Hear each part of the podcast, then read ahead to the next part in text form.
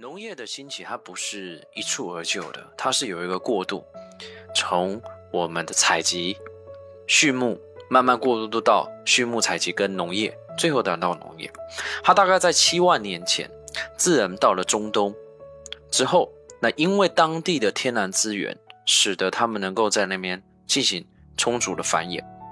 那么，因为营养的充足，也让大部分的女性她提早进入了青春期。成功的怀孕的几率也更高。那如果是土壤贫瘠、营养不良，那个自然就会比较晚。那么，就像我们前面提到的，以前人类呢是偶尔吃小麦，不是把它当做主食。但是呢，在大概在一万八千年前的时候，最后一次冰河期时期结束了，全球变暖，气温上升，降水也多了，非常适合谷物跟小麦的这种。生长，那么人类的以使用它的量也增加了，不经意之间怎么样，也提高它的产量？为什么呢？有两点，第一点呢是当我们在采摘回来的时候呢，因为它的那个种子粒啊很小，而且很多，所以在回来的过程当中，你会会怎么样？它沿路都会掉一点，它距离我们越来越近，而且呢，等于就是透过我们人工的这个繁殖啊，繁衍它的这个子孙后代，所以它的领地慢慢扩张。是因为它离我等于就是离我们生活区越来越近了。第二点就是说，它会放火，刀跟火种嘛，它会放火，放火烧了这个森林跟灌木，那其实也是间接帮了这些小麦啊获得到充足的营养跟水分。因为在自然条件之下，它并不是非常占优势的一种植物。那么在小麦生长的地方呢，猎物跟其他食物也非常的丰富。那么有时候呢，人类呢，他会在这那边等。啊，等着收割这个小麦，那有时候陆陆续续啊，它的时间就会慢慢从四个星期，然后经过一个世纪之后变五个星期，然后再经过一个世纪，以此类推，慢慢的居住下。那随着我们的人类开始进入了这个永久村落的一个过程，那么女性是不是每因为食物也在附近，也不用跑了很远，对吧？女性也开始每一年生小孩，那么这时候呢，女生也会比较早断奶。为什么？因为我有足够的粮食，我会用粥来去喂待它。因为毕竟为什么？因为我们开始农业生产的情况之下，不论男男女女，全部都要下田去耕作，所以妈妈她也没有那么多心思来照顾小孩，她不可能等于有一个能力每天照顾个小孩，然后照顾到三四岁，家里也没有那么多的嗯粮食供他使用，这个是很违反当时的这个原始经济的，所以就会用粥来代替它。那么粥呢，也会出现一个问题，第一个问题就是说。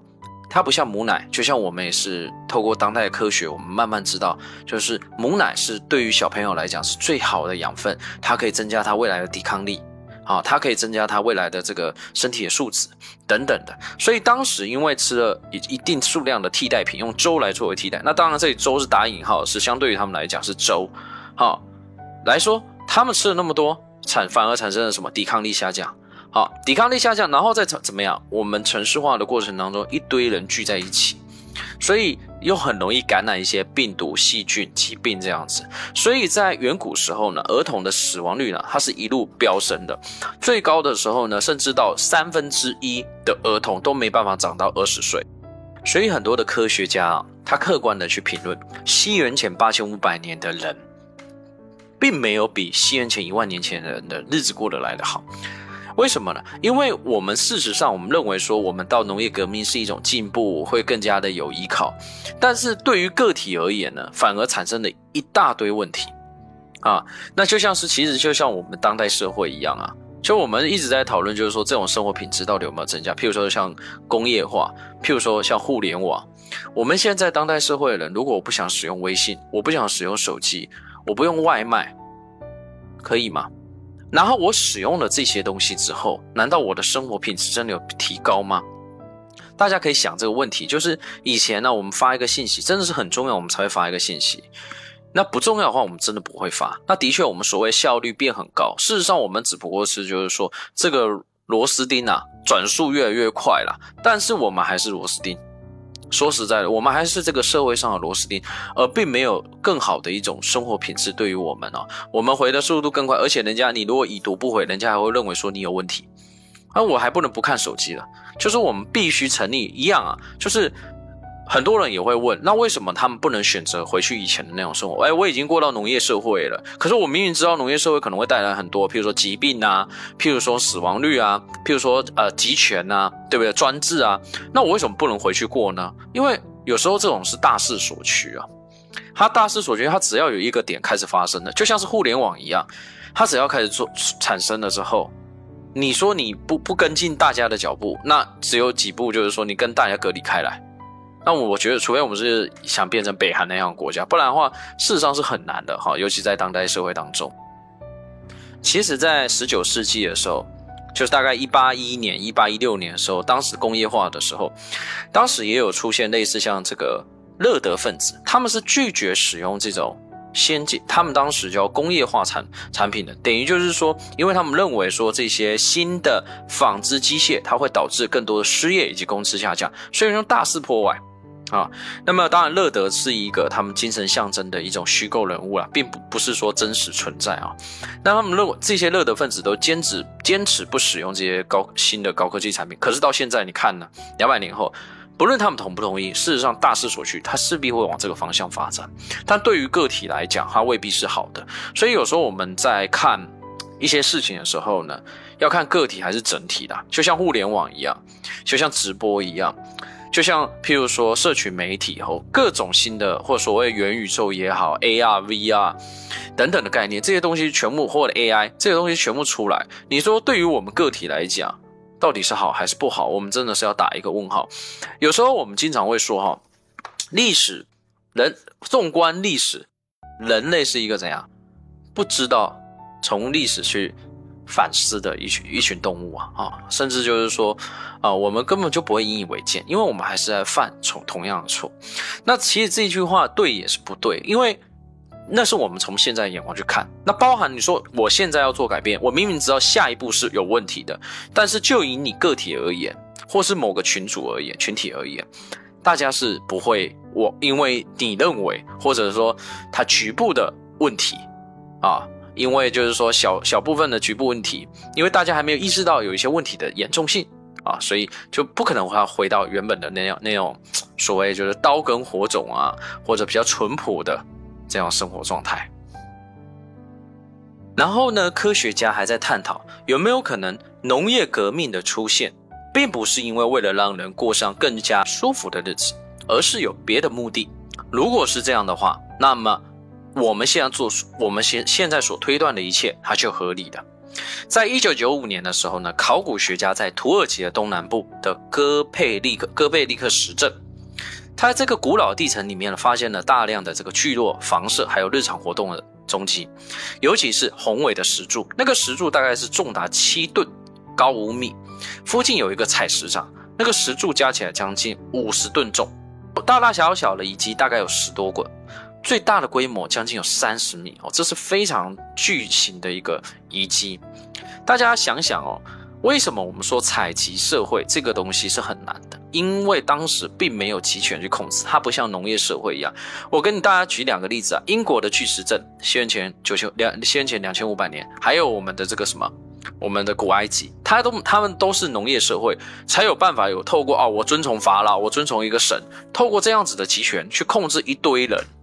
来让大家就是说，为什么就像是，哎，我为什么我出生就是奴隶啊？谁说我是奴隶啊？对不对？谁说我是奴隶啊？谁信吠陀？对不对？如果我不信那个的话，你跟我讲那些都是不是都假的？对不对？所以基本上在农业革命之后才容易出现这样建筑。可是他们当时在什么采集社会的时候，他们就已经出现这样的建筑，所以推翻了很多我们对于远古这种采集社会的一个想象。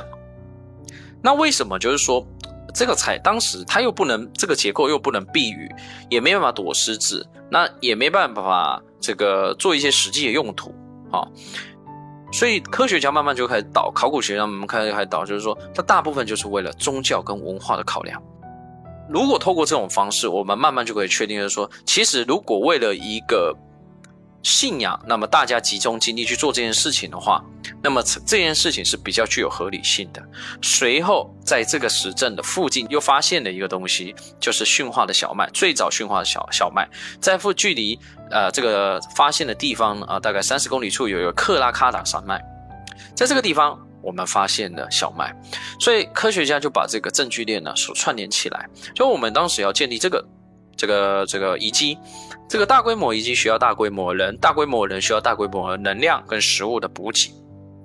那么，所以它在附近呢有这样的大规模的这个呃小麦的出现，这是合理的。好，那么有这样的东西之后呢，随后怎么样？慢慢的出现。当我盖完之后，我慢慢的宗教的信仰中心出现之后，我慢慢的出现怎么样？聚落，因为它离我的农我的生产提供我粮粮食的部分是不是很近？村庄出现了，聚落出现了，慢慢再出现城市。好，那。从信仰中心慢慢延伸出去，这是比较特殊的，因为我们一开始的想象大部分是什么？啊，线性的发展嘛，哈，可能是慢慢大家聚集起来之后，哎，有了钱，有了鱼，有了管理，有了制度，有了阶级，我们才去建设所谓的这种所谓信仰中心，对不对？但是他们从证据目前表明的话，更多的是从信仰中心慢慢的推导出来。那么讲了那么久，就是农业革命。一直在讲说我们人类是怎么跟谷物做交交易的啊？事实上啊，就是说除了植物以外，动物也是，比如说绵羊啊、啊山猪啦、鸡呀、鸭这些都是一样。那么在驯化的过程当中，我觉得就他讲的太复杂了，可能比较博士哦喜欢用这个文绉绉的方式，但是我觉得就三步，就是养套杀，就是养套杀。首先呢。我在传统采集社会的时候呢，我会先挑选物种，挑挑选我尽量去干嘛呢？在采集的过程当中，我不会一开始就把你赶过来，我会循序渐进的，慢慢喂食你，慢慢喂食你，慢慢吸引你过来。好，那么你会怎样？你会跟你啊就像你喂一只野狗之后，它会找第二只，它会找第三只，它会找第四只，最后一群你要喂野狗的时候，哎。你就会跑现在七八只，像我经常我弟弟就会喂野狗的时候，就会发生这个问题啊。你看到现在都还是一样，你喂一只之后，它会找别人。猫也是一样，动物都一样的，因为他们会跟同伴去分享说，哎，这边有免费的食物。透过这种方式，哎，慢慢的他们相信你，对不对？开始怎么样，把他们赶到什么山谷里面去，方便人类控制。接下来要怎么杀呢？这个就是像就像很多人在做管理学一样。他们通常杀谁？成年的公羊，啊，年老的老羊，还要杀谁？刺头，哦，就像是我们在公 公司里面管理制度一样，先砍薪水，先砍那些老的，薪资高的，对不对？待很久，贡献又很有限的，是不是？刺头，暴力行为比较多的。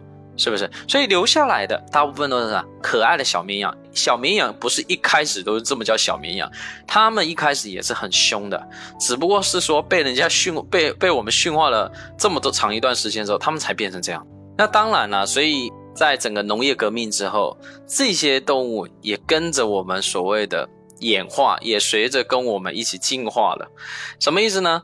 而且它们数量也越来越多。它们以大概在一万年前，全球的亚非大陆的地区，羊啦、猪啦、鸡啦，大部分的这些动物呢，我们的现在生活当中这些动物，包括牛这些，大概只有几百万只。但是现在全球有十亿只绵羊，十亿只猪，十亿只牛。你就以整体这个族群来看的话，他们的确也算是跟着老大混，怎样被统一世界，对不对？跟着老大混，它这个物种绝对不会灭绝的。好了，今天就聊这么多。一个人能走多远，关键在于与谁同行。我们用跨越山海的一路相伴，希望得到你订阅、分享、评论的称赞。我是桑尼，我在桑尼学习看，与您不见不散。